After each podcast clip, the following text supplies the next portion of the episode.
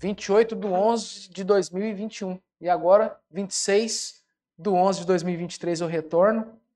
É uma alegria, já criei laços aqui. Tem irmãos que eu tenho contado, contato continuamente, então é uma alegria estar aqui com os irmãos cultuando ao Senhor.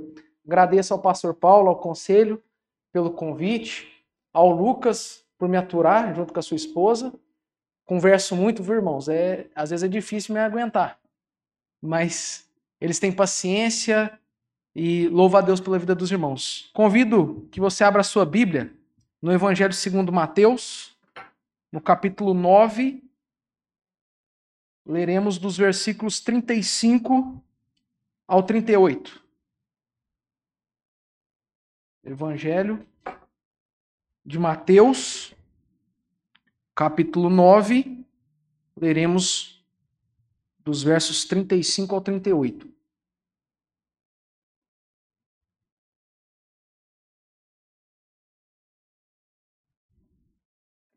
Convido a igreja para que nós possamos fazer de forma alternada essa leitura. Eu lerei os, os versos ímpares e os irmãos, por gentileza, leem os versos pares. E nos diz assim a palavra de Deus: E percorria Jesus todas as cidades e povoados, ensinando nas sinagogas, pregando o evangelho do reino e curando toda sorte de doenças e enfermidades. Vendo ele as multidões, compadeceu-se delas porque estavam aflitas e exaustas, como ovelhas que não têm pastor. E então se dirigiu aos seus discípulos: A seara, na verdade, é grande, mas os trabalhadores são poucos. Que mande trabalhadores para a sua seara. Amém. Senhor, nós acabamos de ler a tua palavra Pedimos, ó Deus, que o Senhor fale aos nossos corações. Pedimos, ó Deus, que o Senhor tire qualquer distração que possamos ter nesse momento. Ó Pai, tenha misericórdia de nós. Pedimos também que o Teu Espírito Santo me use de maneira fiel à Tua palavra, Pai. E que eu possa ser um verdadeiro mensageiro do Senhor. Pedimos também, ó Pai, pelos nossos queridos irmãos espalhados por os quatro cantos da terra, que também nesse momento estão meditando na palavra. Ó Deus, instrua-os, fortalece-os. E assim, ó Deus, como nós pedimos aqui a nós, que o Senhor sustente e que a tua palavra produza frutos para a honra e glória do teu nome. Essa é a nossa oração. Em nome do nosso mediador perfeito, Cristo Jesus. Amém, amém. e amém. Queridos, nós aprendemos desde o momento que nós nascemos. Digo mais, eu tenho alguns amigos que têm tido filhos recentemente e ainda quando a sua esposa está na gestação, eu já vejo amigos ali na barriga da sua esposa, orando com o seu filho ou com a sua filha, ensinando, lendo a Bíblia juntos. E quando eles nascem, mesmo que talvez eles não percebam, já com os primeiros dias de vida, eles passam a instruir os seus filhos. Leem a Bíblia, oram, ensinam valores do reino a eles. E assim elas, essas crianças elas passam a aprender. E de fato, nós vamos aprendendo em toda a nossa caminhada cristã. Eu, agora no seminário, aprendi com homens de Deus como ter uma vida piedosa, como conciliar a teologia e a vida piedosa. E até o final da minha vida eu irei aprender, eu não tenho dúvida disso. E talvez se nós fizermos uma análise honesta, nós vamos sempre, nós vamos concordar com isso. Em todos os momentos da nossa vida, em toda a nossa idade, nós iremos aprender. Mas, queridos, nós temos grandes mestres. Eu tive grandes mestres no seminário, grandes mestres no meu tempo de faculdade, no meu tempo de escola. Mas existe um mestre por excelência. E esse mestre por excelência é Cristo Jesus. E ele, em todo o seu ministério, ele ensinou os seus discípulos, ensinou, ensinava as multidões. E é isso que nós vemos nesse texto. É interessante que o texto aqui de Mateus, capítulo 9, dos versos 35 a 38, nós vemos é um texto de transição. Em Mateus capítulo 5 a 7, a gente conhece, é o famoso Sermão da Montanha, Sermão do Monte, aonde Jesus está ensinando e as pessoas estão ali, sentadas ouvindo Cristo Jesus ensinar. Aí no capítulo 8 e 9, Jesus então ele passa a praticar esses ensinamentos. E é nesses capítulos 8 e 9 onde Jesus cura leprosos, ele cura o criado do centurião, ele expulsa demônios, e então ele mostra para aqueles discípulos que aquilo que ele ensinava é de fato verdade. Ele é o Filho de Deus. Ele tem toda a autoridade no céu e na terra. E esse vers esses versículos finais, quando vai, irá é, ter os versículos posteriores, o capítulo 10, nós vemos que no capítulo 10 é quando Jesus escolhe os doze e os envia. Então veja como essa, essa porção das Escrituras é importante para nós. É quando Jesus acabou de ensinar aqueles discípulos é, de forma oral, Jesus havia mostrado para eles como, é, como ele, ele de fato vive aquilo que ele ensina, mas agora Jesus vai enviar os seus discípulos. E nós vamos ver dos capítulos 10 ao capítulo 20, Jesus envia os seus discípulos e ele faz a missão juntamente com os seus discípulos. Depois, o capítulo 21 a 27 vai ser em torno da crucificação. E o capítulo 28, então, a grande comissão, Jesus é, dá a grande comissão aos seus discípulos, de fazer discípulos de todas as nações. Então, esse texto é um texto de transição. E Jesus, então, ensina aos seus discípulos. E aqui, o tema para a nossa mensagem de hoje é que Jesus ensina o nosso modelo para a missão. Jesus ele é o nosso modelo para nós fazermos a missão. E nesses versículos, quando Jesus está praticando e mostrando aos seus discípulos como fazer a missão, ele está nos ensinando essa noite. Então, em primeiro lugar, Jesus nos ensina como fazer a missão através da metodologia. Vamos ler novamente o versículo 35, todos em uma só voz? E percorria Jesus povoados ensinando nas sinagogas, pregando o evangelho bem e curando toda sorte de doença e enfermidade. Queridos, aqui nós vemos a metodologia do mestre dos mestres. A metodologia de Cristo Jesus. Como que nós vamos exercer a missão? Como que nós vamos cumprir a nossa missão? De fazer discípulos até os confins da terra. Jesus nos ensina nesse versículo. Começa nos dizendo aqui tem são quatro verbos, né? O primeiro verbo vai, vai nos ensinar o quê? E percorria Jesus todas as cidades e povoados. É interessante que quando a gente volta lá no capítulo 4 de Mateus, vai dizer que Jesus percorria toda a Galileia. E por quê? Agora no capítulo 9, o evangelista faz questão de enfatizar que Jesus percorria todas as cidades e povoados. Eu imagino que porque quando a gente fala percorria toda a Galileia, podia ser algo muito genérico. Como a gente poderia dizer assim, olha, vamos fazer um evangelismo em todo Iguaçu, e talvez nós não percorreríamos todas as ruas, mas nós percorreríamos a maioria das ruas, a gente fala, olha, nós viemos por todo Iguaçu. Mas aqui, o evangelista nos mostra que Jesus, ele sim, ele fazia questão de percorrer todas as cidades e povoados. Irmãos, Cristo Jesus, ele se preocupava em percorrer todos os povos, todas as cidades, todos os povoados. Ele não fazia acepção de pessoas. Jesus ele não escolhia os lugares mais fáceis para ir. Jesus não escolhia os povos mais fáceis, aquelas pessoas que iriam ouvir de forma muito mais agradável. Mas Jesus ele percorria todas as cidades e todos os povoados. Aqui nós já podemos ver como que Jesus nos dá o exemplo de como realizarmos a missão. Talvez você possa pensar, mas eu não tenho chamado para ir lá para Guiné-Bissau, mas todos somos chamados a nos envolver com a obra missionária. Orando, quando a gente ora, nós estamos indo. Mas aqui, talvez esses, todas as cidades, esses povoados, pode ser o seu vizinho. O seu vizinho que é não crente e precisa de ouvir o evangelho. Aquele amigo seu de trabalho que necessita ouvir o evangelho. Aquele amigo seu de infância que sempre te chama para o churrasco, e no churrasco você fala de futebol, com facilidade, você fala de política. Ele precisa ouvir o Evangelho. Nós precisamos percorrer todas as ruas, precisamos percorrer todos os bairros, todas as cidades, anunciando o Evangelho do Reino. Esse é o que modelo que Jesus nos mostra. Por isso, todos os lugares são importantes. Quando nós envolvemos com a obra missionária, queridos, às vezes a gente fica decepcionado com algumas falas. Eu já ouvi certa feita uma pessoa que disse assim: ah, tal missionário está se preparando para ir para uma tribo indígena que tem 500 pessoas, uma etnia. Ah, mas nós vamos enviar recursos, envi... nós vamos capacitar esse missionário. sustentar ele lá, mas por causa de 500 pessoas? Por que, que ele não vai para um, uma China, onde tem milhares de pessoas, ou para uma etnia que tem centenas de milhares de pessoas?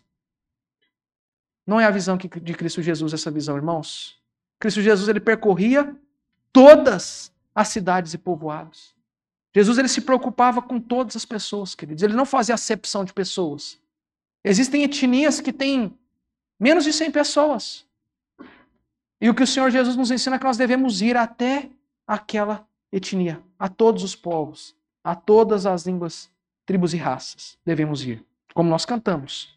Mas o segundo verbo, nós temos a metodologia do mestre dos mestres. O texto vai, vai continuar e vai dizer que ele ensinava nas sinagogas. Então não basta irmos, queridos, não basta irmos, mas nós temos que também ensinar.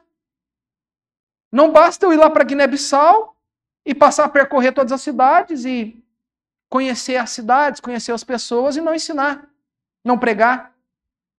Jesus nos ensina qual é o modelo, qual é a metodologia de nós fazermos a missão. Nós devemos ensinar. E é interessante que Jesus ele ensinava não como os escribas e fariseus, mas Jesus ensinava como quem tem autoridade, é o que diz lá em Mateus capítulo 7, versículo 29. As pessoas ao verem o ensino de Cristo Jesus, do mestre dos mestres, eles então veem a diferença dos escribas e dos fariseus, dos mestres da lei daquele tempo, e falam assim, ó, ele ensina como quem tem autoridade. Afinal, Cristo Jesus é o mestre dos mestres, ele é o Deus encarnado e ele ensina de fato com autoridade. Então, aos sábados, como de costume, Jesus ensinava nas sinagogas, ensinava as escrituras, ensinava sobre a si mesmo. Eis que se cumpre as escrituras, Jesus diz. Ele é o cumprimento do Antigo Testamento, aquelas, aqueles símbolos, aquelas sombras apontavam, eram tipos de Cristo que apontavam para Cristo Jesus que viria.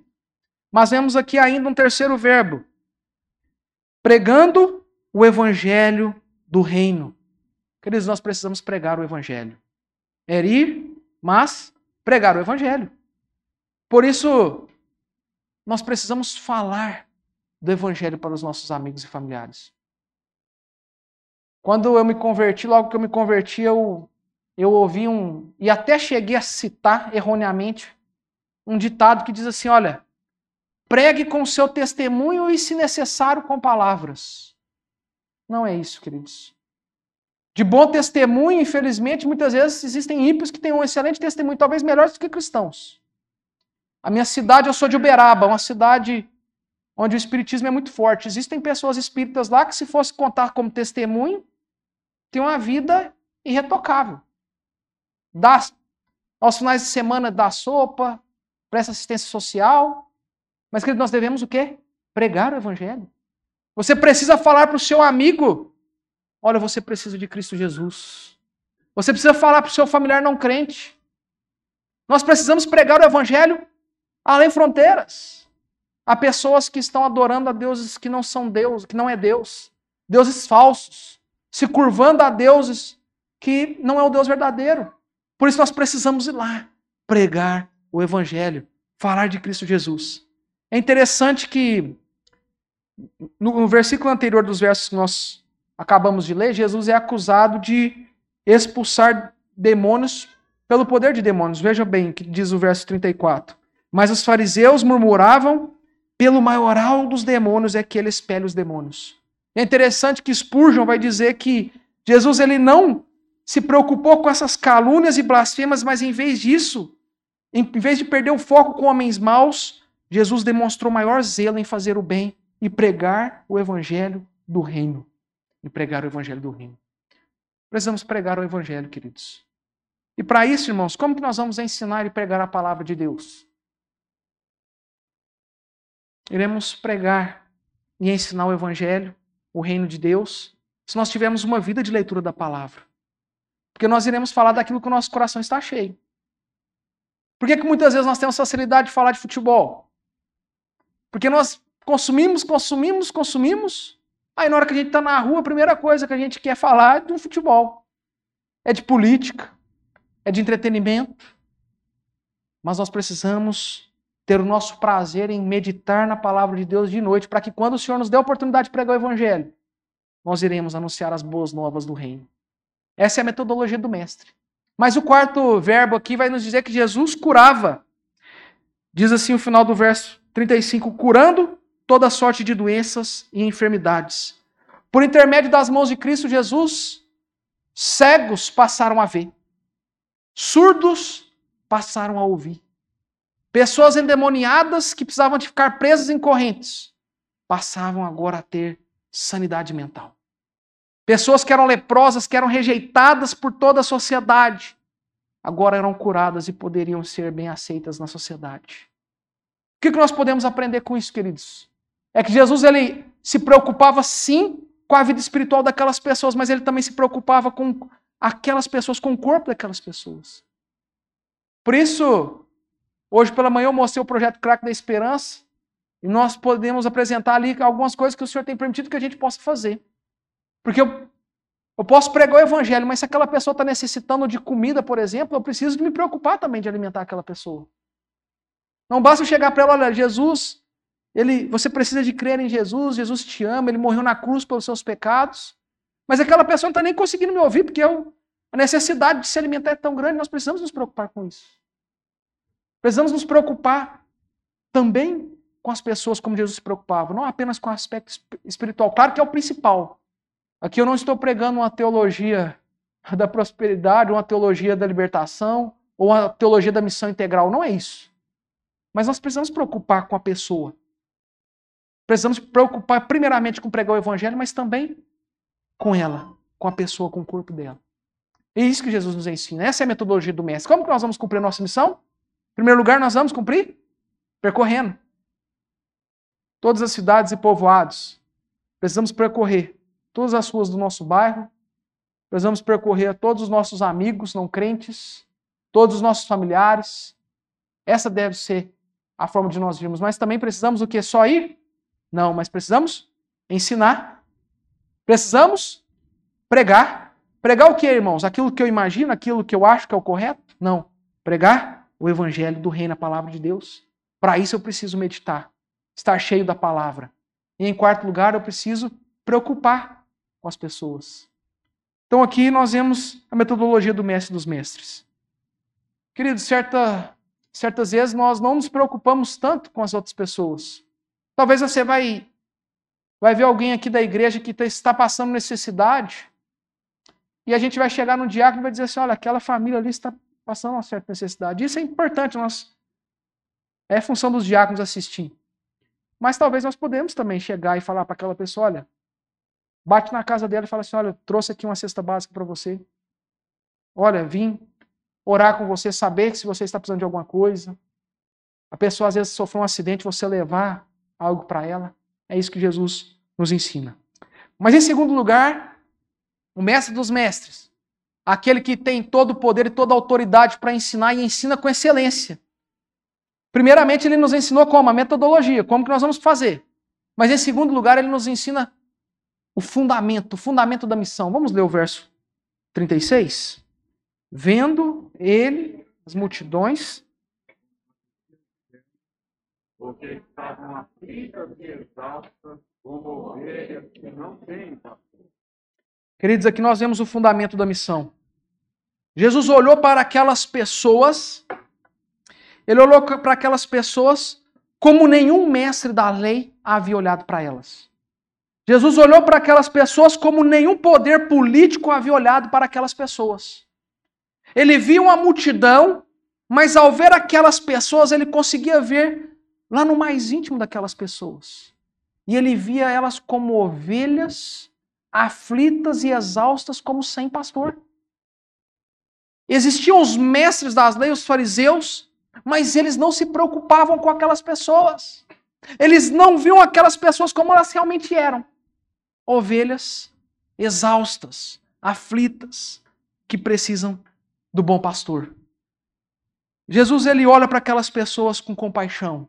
Ele vai dizer assim, as escrituras nos dizem, olha, vendo ele compadeceu-se delas, compadeceu-se delas. E aqui é, o substantivo dessa palavra no, no, original é um substantivo que é entranhas. É como se nós pudéssemos é, entranhas no, na, no tempo de Jesus é, é o mais íntimo da pessoa. É como se Jesus dissesse assim, olha, nós temos que nos preocupar com aquelas pessoas no mais íntimo. Nós temos que olhar para aquelas pessoas e nos compadecer de uma forma, não com olhar superficial, mas com olhar profundo. Com olhar profundo. E aqui eu sou me lembrado a recordar de Ezequiel capítulo 34, dos versos 1 a 6, quando Deus ele exorta contra os pastores infiéis. E diz assim, Ezequiel 34, de 1 a 6: Veio a minha palavra do Senhor dizendo: Filho do homem, profetiza contra os pastores de Israel. Profetiza e diz-lhes: Assim diz o Senhor Deus: Ai dos pastores de Israel que se apacentam a si mesmos. Não apacentam os pastores as ovelhas? Comeis a gordura, vestivos da lã, e degolais o cevado, mas não apacentais as ovelhas? A fraca não fortaleceste. A doente não curaste. A quebrada não ligaste. A desgarrada não tornaste a trazer. E a perdida não buscastes. Mas dominais sobre elas com rigor e dureza. Assim se espalharam por não haver pastor, e se tornaram pasto para todas as feras do campo. As minhas ovelhas andam desgarradas por todos os montes e por todo elevado outeiro. As minhas ovelhas andam espalhadas por toda a terra, sem haver quem as procure ou quem as busque. Queridos, os líderes espirituais daquela época estavam dessa maneira para aquele povo. Era como ovelhas que não têm pastor e eles não estavam preocupados em buscá-las, em alimentá-las, em sarar as suas feridas. Não estavam preocupados. Mas Cristo Jesus, o Mestre dos Mestres, sim. Ele olhava no mais íntimo daquelas pessoas. E aí ele olhava e via ovelhas exaustas que não têm pastor. Não há como nós fazermos missão sem compaixão. Não existe missão sem amor. Nós não iremos envolvermos com a obra missionária até que nós possamos ter um olhar de Cristo para as outras pessoas. Olhar para as mais de 3 bilhões de pessoas não alcançadas e olhar como ovelhas que não têm pastor. Olhar para esses 3 bilhões de pessoas e olhar como Jesus olhava, pessoas aflitas e exaustas. Mas, querido, talvez. Talvez há pessoas dentro dessa multidão que está aqui na igreja que está como aquela, aquelas ovelhas.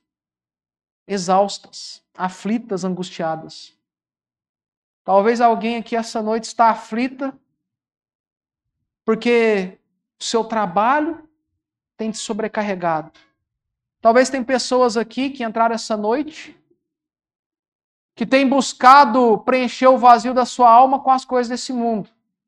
E aí busca através do entretenimento, busca através do dinheiro, busca através do status, e nada disso pode preencher o vazio do seu coração. Porque o vazio do nosso coração só pode ser preenchido por Cristo Jesus. Talvez tem pessoas que estão aqui, estão sobrecarregadas pelos seus patrões, sobrecarregados pelos seus estudos, sobrecarregados pelo fardo que tem carregado na sua família. Mas hoje é o momento oportuno de nós nos entregarmos todos esses fardos a Cristo Jesus. Em Mateus capítulo 11, 28 a 30, Jesus diz: Vinde a mim, vinde a mim, todos os que estáis cansados e sobrecarregados, e eu vos aliviarei. Tomai sobre vós o meu jugo e aprendei de mim, porque sou manso e humilde de coração, e achareis descanso para a vossa alma. Porque o meu jugo é suave e o meu fardo é leve. Ao contrário dos fariseus, que lá em Mateus 23 vai dizer assim, ó, Jesus censurando os fariseus e os escribas. Jesus censura dizendo, Mateus 23, 3 e 4. Fazei e guardai, pois, tudo quanto eles disserem. Porém, não os imitais nas suas obras, porque dizem e não fazem. Atam fardos pesados e difíceis de carregar. É isso que eles estavam fazendo. Fardos pesados e difíceis de carregar. E os põe sobre os ombros dos homens. Entretanto, eles mesmos nem com o dedo querem movê-los. Era isso que eles estavam fazendo, sobrecarregando aquele povo, fazendo eles terem a guarda dos sábados, sobre eles guardarem a lei, fardos pesados, mas que nem eles queriam ter o dedo para carregar aqueles fardos. Aí Jesus vai dizer: Vinde a mim. Vinde a mim. Se você está sobrecarregado, querido, Jesus é a resposta. Se você tem andado à procura de grandes coisas nesse mundo e você está exausto, porque talvez você tenha buscado uma promoção no trabalho e essa promoção chegou e você falou assim: rapaz, isso não preencheu aquilo que eu desejava. E aí você falava assim: olha, eu desejo, eu desejo, eu quero ter uma, um esposo, uma esposa, e você se casa e você fala: olha, aquilo não saciou aquele desejo meu. E aí você fala assim: olha, eu quero ter uma grande posição na empresa e você alcança e você fala assim: olha, isso não saciou. Sabe por quê? Porque o nosso vazio do coração só é preenchido por Cristo Jesus. Vinde a mim. É o que Cristo Jesus nos diz essa noite. Todos que estáis cansados e sobrecarregados, e eu os aliviarei. Queridos, não carreguem o fardo pesado desse mundo, o jugo pesado desse mundo. Não troquem o fardo leve de Cristo pelo fardo pesado do mundo, queridos. Não façam isso mas entregue o seu coração ao Senhor. Busque o seu reino em primeiro lugar e a sua justiça. E aquilo que é necessário para a sua sobrevivência, o que comeu, o que bebeu, o que vestir, será acrescentado a você. É interessante que um homem de Deus, como eu disse, nós aprendemos a todos os momentos. E eu gosto muito de sentar com as pessoas e conversar. Como eu converso muito, né, irmãos? É muito tranquilo para mim. E eu procuro mesmo as pessoas. Falo assim: olha, eu quero tomar um café com você. E certa feita eu conversando com o Senhor, e ele disse assim para mim, já é um senhor de idade, aposentado, ele falou assim, Paulo, quando eu estava na faculdade, ele é foi engenheiro, ele falou que ele entrou numa empresa, numa grande empresa, como estagiário, e quando ele concluiu a faculdade, essa empresa o contratou. E tinha lá os níveis de, de engenheiro dentro da empresa. E ele falou que ele começou lá no, no mais baixo, porque ele tinha acabado de formar, e ele foi crescendo. E aí ele ficou assim, rapaz, eu estou ganhando dinheiro, podendo passear com a esposa, podendo dar um conforto maior para a esposa, comprar carro. E ele foi buscando aquilo, foi buscando aquilo, foi buscando aquilo. E ele me contou que ele chegou a um nível lá na empresa aonde ele já estava ganhando muito bem, muito bem, só que isso consumia muito tempo dele. Consumia muito tempo dele. E ele falou que certa feita chegou na sua casa, e ao chegar na sua casa, a sua esposa estava lá com a mala pronta. E aí ele chegou, você vai viajar? A esposa dele disse assim: Olha, não, eu estou indo embora de casa. E ele chocou, falou assim: Como assim? A pessoa, ele é crente, né? A pessoa crente, a esposa também. Como assim? Por que você está saindo de casa? E aí ela disse assim: Olha, o homem com quem eu casei, eu estou adultério. O homem com quem eu casei não é o homem que está morando comigo. Eu estou em adultério. E ele assustou: Como assim, adultério? O homem com quem eu casei não é o homem com quem eu estou morando. O que ela estava dizendo para aquele, para o seu esposo é o seguinte: você casou comigo como homem do lar. E agora você só tem preocupado em colocar dinheiro aqui na casa. E você não tem me pastoreado, não tem pastoreado nossos filhos. Não é esse o homem que eu casei, eu estou indo para fora de casa. Então ele chegou e falou assim: não, calma aí, vamos orar aqui, como é que nós vamos resolver isso? E ele orando com a esposa, ele disse que chegou à conclusão e falou assim: olha, aonde eu estou eu não tenho o que fazer. Ou eu saio do emprego, ou eu vou perder minha família e eu não estou servindo a Deus na igreja. E ele disse que junto com a esposa falou assim: olha, então eu vou pedir minhas contas lá no emprego. E ele me contou, falou assim: Paulo, eu deixei aquele emprego. Possivelmente hoje eu seria muito rico, mas foi a melhor coisa que eu fiz na minha vida. Porque hoje a minha esposa, meus filhos estão no caminho do Senhor. Eu tive tempo para servir o Senhor na igreja. E louvado seja Deus por isso. Sabe por quê, irmãos? Não tem melhor lugar para estar do que no centro da vontade de Deus. Por isso a nossa alegria não está pautada no que a gente vive, no que a gente tem, mas nossa alegria é Cristo Jesus. Por isso a gente encontra pessoas cristãs que estão lá enfermas, às vezes tratando de um câncer, por exemplo, e você chega lá para encorajar e aquela pessoa te encoraja. E aí você fala, como assim? Mas é porque ela tem Cristo Jesus e ela sabe que se ela está passando por aquilo, o Senhor tem um propósito para a vida dela. Talvez alguém que está desempregado e você vai levar uma cesta básica e você chega, prepara um texto, fala assim: Eu vou lá encorajar aquela pessoa, e aquela pessoa está sorridente, alegre, te oferece um copo d'água, fala, não tenho mais do que te oferecer, mas está alegre ali te recebe. Você fala, como assim? Como assim? Porque ela tem Cristo Jesus no seu coração. Queridos, Jesus nos ensina que o fundamento da missão é o amor, é a compaixão. Precisamos olhar para as pessoas, precisamos olhar para os nossos familiares não crentes com esse olhar. É uma ovelha exausta e aflita, que está buscando nas coisas desse mundo preencher o vazio que só Cristo pode preencher. Precisamos lá pregar o Evangelho.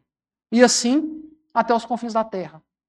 Lá em Guiné-Bissau, um povo predominantemente muçulmano, cinco vezes ao dia aquelas pessoas oram a um Deus falso. 40 dias aquelas pessoas fazem jejum no Ramadã a um Deus que não é o Deus verdadeiro. Talvez, muitas vezes eu até ficava constrangido no meio dos muçulmanos. Porque eu olhava para eles assim, quando dava o horário deles orarem, eles paravam o que estavam fazendo. Podia até estar no comércio. E você comprando dele. Ele te larga lá e vai orar. E você fala assim, rapaz, que doideira isso aqui. Não vou comprar de você se você for orar, não. Ele não vai estar nem para você, então não compra. E certa feita eu conversei com um homem de Deus sobre isso, ele falou assim, Paulo, mas você tem que olhar que a religião deles é, na, é pelas obras. Eu falei, realmente. Então eles fazem aquilo para ir para o paraíso. Mas, irmão, se nós somos pela graça, nós não deveríamos fazer muito mais? Ou eu estou enganado? Se Cristo Jesus cumpriu o preço para que nós tivéssemos vida, muito mais nós temos que ter uma vida de oração, uma vida ao Senhor, de viver para a sua glória. Muito mais. Porque se nós orarmos uma vez no dia ou dez vezes no dia, nós já somos eleitos, já somos salvos. Não é pelo que nós fizemos, mas é pelo mérito de Cristo. Mas aí, pela graça, muito mais nós devemos orar, muito mais nós devemos buscar ao Senhor. Lá, povos animistas, 40% da população, cultuando a deuses que não são deuses, irmãos. Eles vão para um, um feiticeiro e chegam para aquele feiticeiro: olha, tem pessoas que estão doentes na minha casa. E o feiticeiro fala: olha, faz tais rituais, mata tantos animais. E eles vão lá e fazem rituais, irmãos. Há um Deus que é falso. Carecem, são como ovelhas que não têm pastor. Atrás de um sorriso, muitas vezes, porque lá o povo é muito alegre, mas por trás de um sorriso existem ovelhas aflitas que não têm pastor. Por isso Jesus nos chama para olharmos como nós devemos olhar para eles, com compaixão, com amor, olhando lá no íntimo, lá no íntimo, no coração das pessoas. Como que nós vamos fazer a missão, irmãos? Cristo Jesus nos ensina. Em primeiro lugar, a metodologia. Nós vamos percorrer, ensinar, pregar, curar. Mas, em segundo lugar, como que é? Através do fundamento do amor, compaixão. Ao falar que Guiné-Bissau tem em torno de 2% de cristãos evangélicos, isso tem que incomodar o nosso coração e orar por esse povo. Mas em terceiro lugar, os outros, os outros dois versículos, nós vemos a necessidade da missão. Vamos ler mais uma vez os versos 37 e 38? E então se dirigiu aos seus discípulos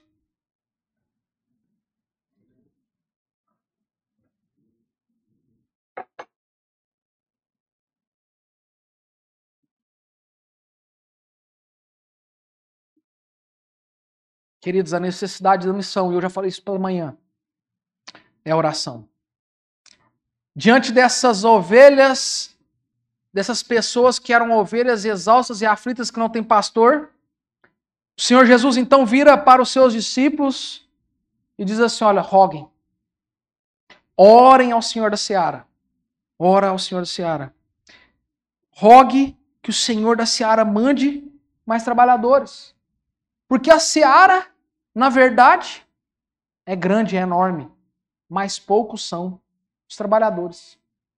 Irmãos, essa mensagem é muito atual. É muito atual. Porque se você for fazer a exegese desse texto aqui, você vai perceber que essa seara grande são os povos não alcançados mesmo. Pode ser aplicado para os povos não alcançados. Então essa seara hoje é, é os mais de 3 bilhões. E qual que é o remédio para essa seara enorme? Oração. Devemos rogar. Senhor, tenha compaixão daqueles povos. Povos que têm se curvado a deuses falsos. Povos que têm sido escravos de rituais falsos, fardos pesados do maligno sobre eles. Tenha compaixão, Senhor. Levante os trabalhadores. Esse é o nosso dever. É isso que o Senhor nos ensina. Oração. Oração. A demanda é maior que a oferta e o nosso campo é o mundo. O nosso campo é o mundo. Por isso, lá, quando Jesus está em Mateus 28, na grande comissão, ressurreto, Jesus disse assim: ó, ide, portanto, fazer discípulos de todas as nações. Batizamos em nome do Pai, do Filho e do Espírito Santo, e eis que estou convosco todos os dias até a consumação dos séculos. Porque a seara é grande, então vão até os confins da terra, façam discípulos. Essa é a missão da igreja. Fazer discípulos de todas as nações. Por isso, o texto que nós lemos de Atos, capítulo 1, antes de Jesus subir, ele reforça. Reforça seus discípulos essa missão é importante. Vão. Vão. Vocês vão receber o Espírito Santo e serão minhas testemunhas, tanto em Jerusalém como em toda a Judéia, Samaria e até os confins da terra. Queridos, nós somos habilitados pelo Espírito Santo.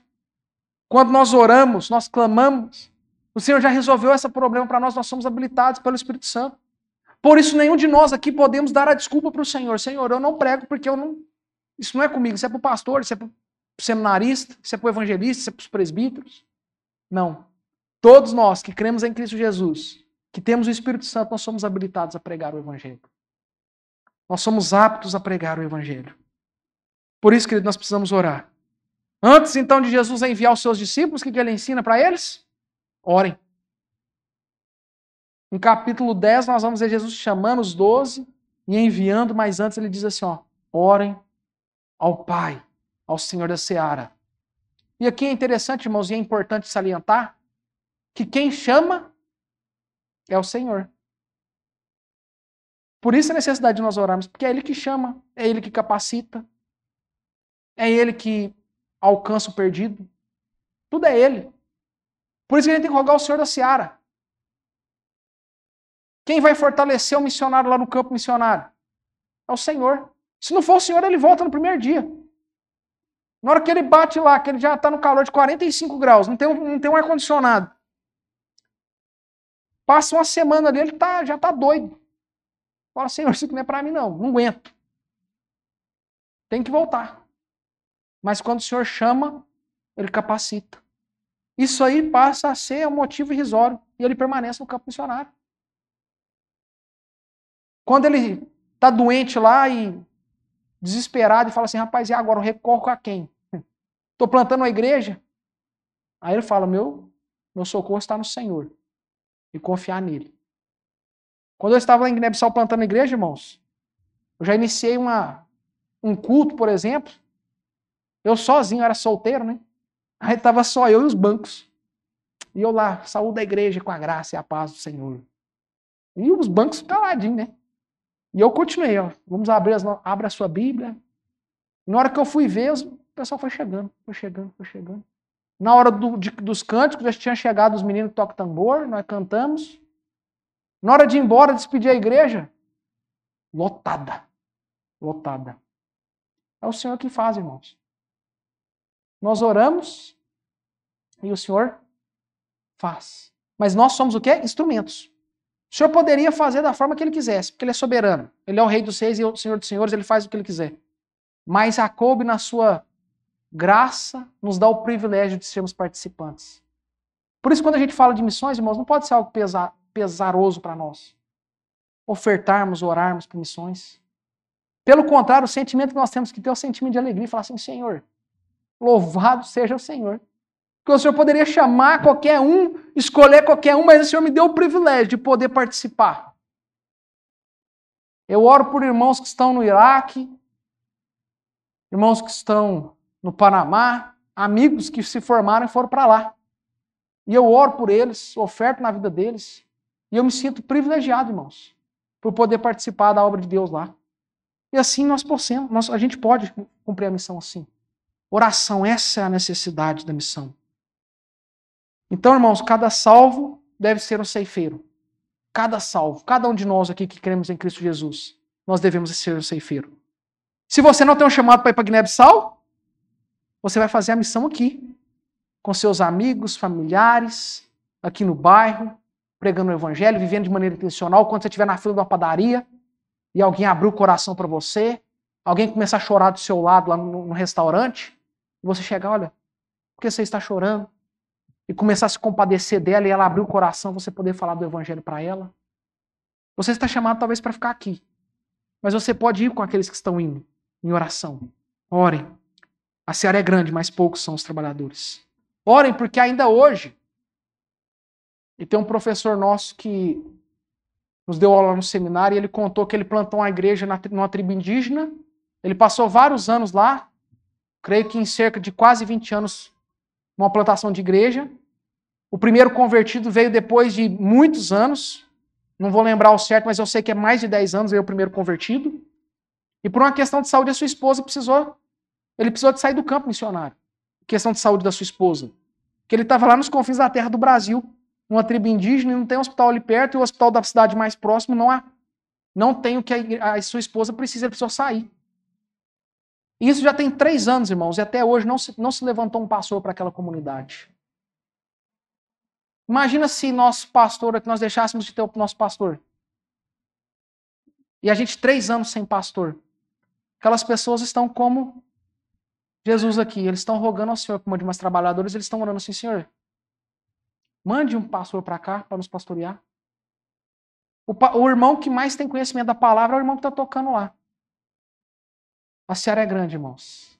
E poucos são os trabalhadores. Vamos rogar ao Senhor da seara que mande mais trabalhadores. Orar é reflexo de disponibilidade. Orar é, re, é reflexo de prioridade. Coloque na agenda, na sua agenda todos os dias um tempo de oração. Ore pelo pastor da sua igreja, pelo pastor Paulo pelo seminarista Lucas, pelos presbíteros. Eu estou trabalhando numa igreja lá em, em Belo Horizonte que eu oro nominalmente pelos presbíteros e pelo pastor. Porque é uma forma de eu fortalecer, de eu caminhar com eles. Ore pelos seus líderes. Orem uns pelos outros. Você viu que tem um irmão que não veio ao culto? Liga para ele. Amanhã manda um WhatsApp. Irmão, senti a sua falta. Você fez falta no corpo de Cristo pastorem uns aos outros, mas também tenham a sensibilidade daquele amigo não crente, que talvez é uma pessoa alegre, mas é uma ovelha que não tem pastor. A mensagem do reino é simples, essa mensagem, essa mensagem é muito simples, e aqui eu vou citar Sproul. Ele resume essa passagem da seguinte forma: a mensagem é simples, o reino de Deus precisa de homens e mulheres que ajudem a trazer a colheita. Pregadores, professores, missionários e cristãos comuns. Todos nós somos chamados a participar da colheita de uma forma ou de outra. Não podemos simplesmente nomear pastores para fazer esse trabalho. Eles precisam de pessoas como nós, todos nós, para fazer esse trabalho. Eles precisam de pessoas como nós que estejam despertadas e preparadas para ajudá-los. É isso que Jesus nos ensina essa noite, queridos. Nosso modelo para nossa pra missão nós vamos, primeira metodologia, como que é? Percorrendo, ensinando, pregando e curando, preocupando com aquela pessoa. Segundo lugar, qual que é o fundamento? O amor, compaixão. Precisamos ter compaixão. Mas em terceiro lugar, nós vimos a necessidade. Não se faz missão sem oração. Precisamos orar. E agora, Mateus 10, capítulo 5 diz assim: a esses doze enviou Jesus, dando as seguintes instruções. E no Evangelho Paralelo, em Lucas, no capítulo 10, no capítulo 10 Jesus vai dizer assim, depois dessa mensagem, né? Eles fez a seguinte advertência: a seara é grande, Lucas 10, 3. Mas os trabalhadores são poucos, rogai ao Senhor da seara que mande trabalhadores para a sua seara. E o verso 3 diz assim: ó, Ide, eis que vos envio como cordeiro para o meio dos lobos. O Senhor está nos enviando agora, queridos. O campo missionário é a nossa família, os nossos amigos, as pessoas do nosso trabalho e até os confins da terra. Que Deus nos ajude a cumprir a missão que é dele. Que Deus nos abençoe.